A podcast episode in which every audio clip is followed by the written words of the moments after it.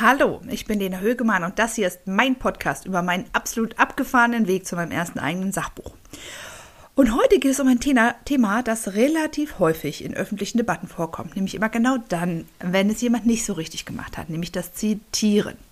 In dieser Podcast-Folge gebe ich dir also alle möglichen rund, äh, Tipps rund ums Zitieren, also was wirklich die wichtigsten Regeln sind, ähm, wo du die auch wirklich nachlesen kannst und warum es eigentlich gar nicht schwer ist, richtig zu zitieren. In der letzten Podcast-Folge habe ich dir erzählt, wie ich recherchiere und auch, wie du dabei am besten vorgehen kannst. Das war die Podcast-Folge Nummer 24. Hör da gerne nochmal rein.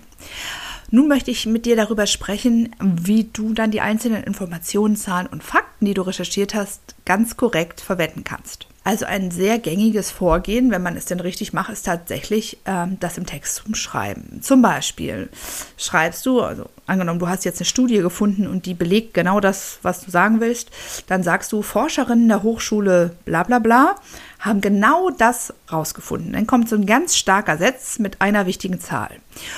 Ähm, in diesem Beispiel hast du den Satz oder die Sätze selbst formuliert, benutzt aber nur die Zahlen zum Beispiel aus der Studie.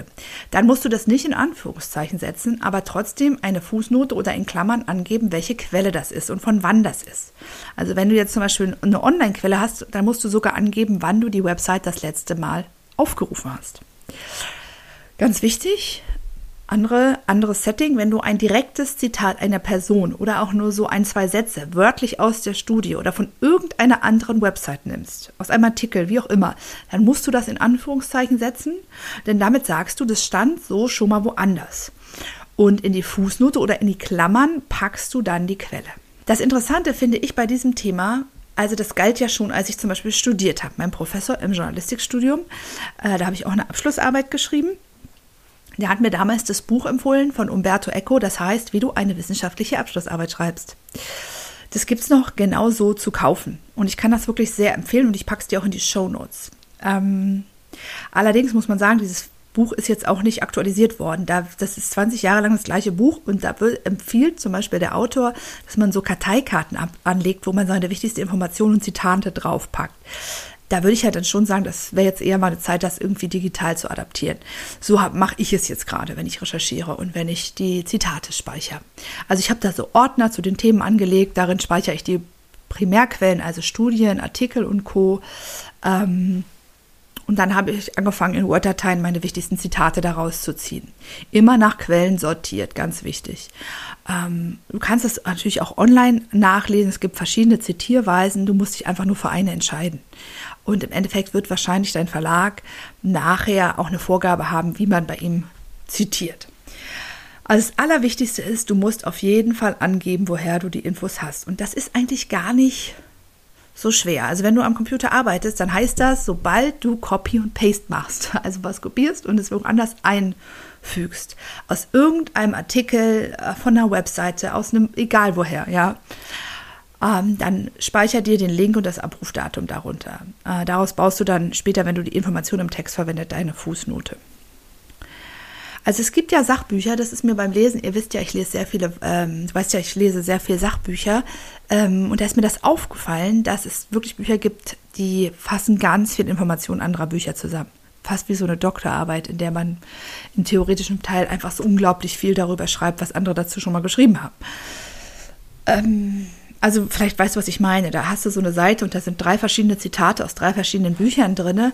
Und ja, dann hast du halt einen sehr langen Anhang mit all den Fußnoten. Und man weiß ja, also ich weiß dann ja auch, die Autorin hat sich wirklich Mühe gegeben, alles Mögliche darüber zu lesen. Das kann man so machen. Aber ich habe da, merke, ich habe da nicht unbedingt Lust zu, äh, weil ich will ja meine Geschichte erzählen, weil mir geht es ja um Geburten und um die Geschichten der anderen Mütter. Und da brauche ich natürlich Zahlen, um meine These äh, zu untermauern. Ähm, und deshalb frage ich mich ja ganz konkret, zu welchen Punkten brauche ich Zahlen und zu welchen Punkten brauche ich Quelle und wo reicht vielleicht auch meine Geschichte aus. Denn auch eigene Erfahrungen zum Beispiel sind ja eine wichtige Sache. Also ich finde, aus der, der persönlichen Beschreibung eines Einzelfalls können auch sehr wichtige Erkenntnisse entstehen. Also es braucht nicht immer Zahlen und Fakten dazu und manchmal gibt es sie auch einfach nicht.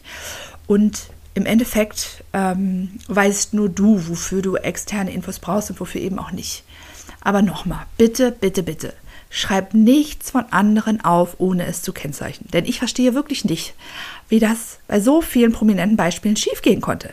Es ist ja ganz einfach. Es bedeutet ja nur etwas mehr Arbeit. Und das Coolste ist, dass du es ja darfst.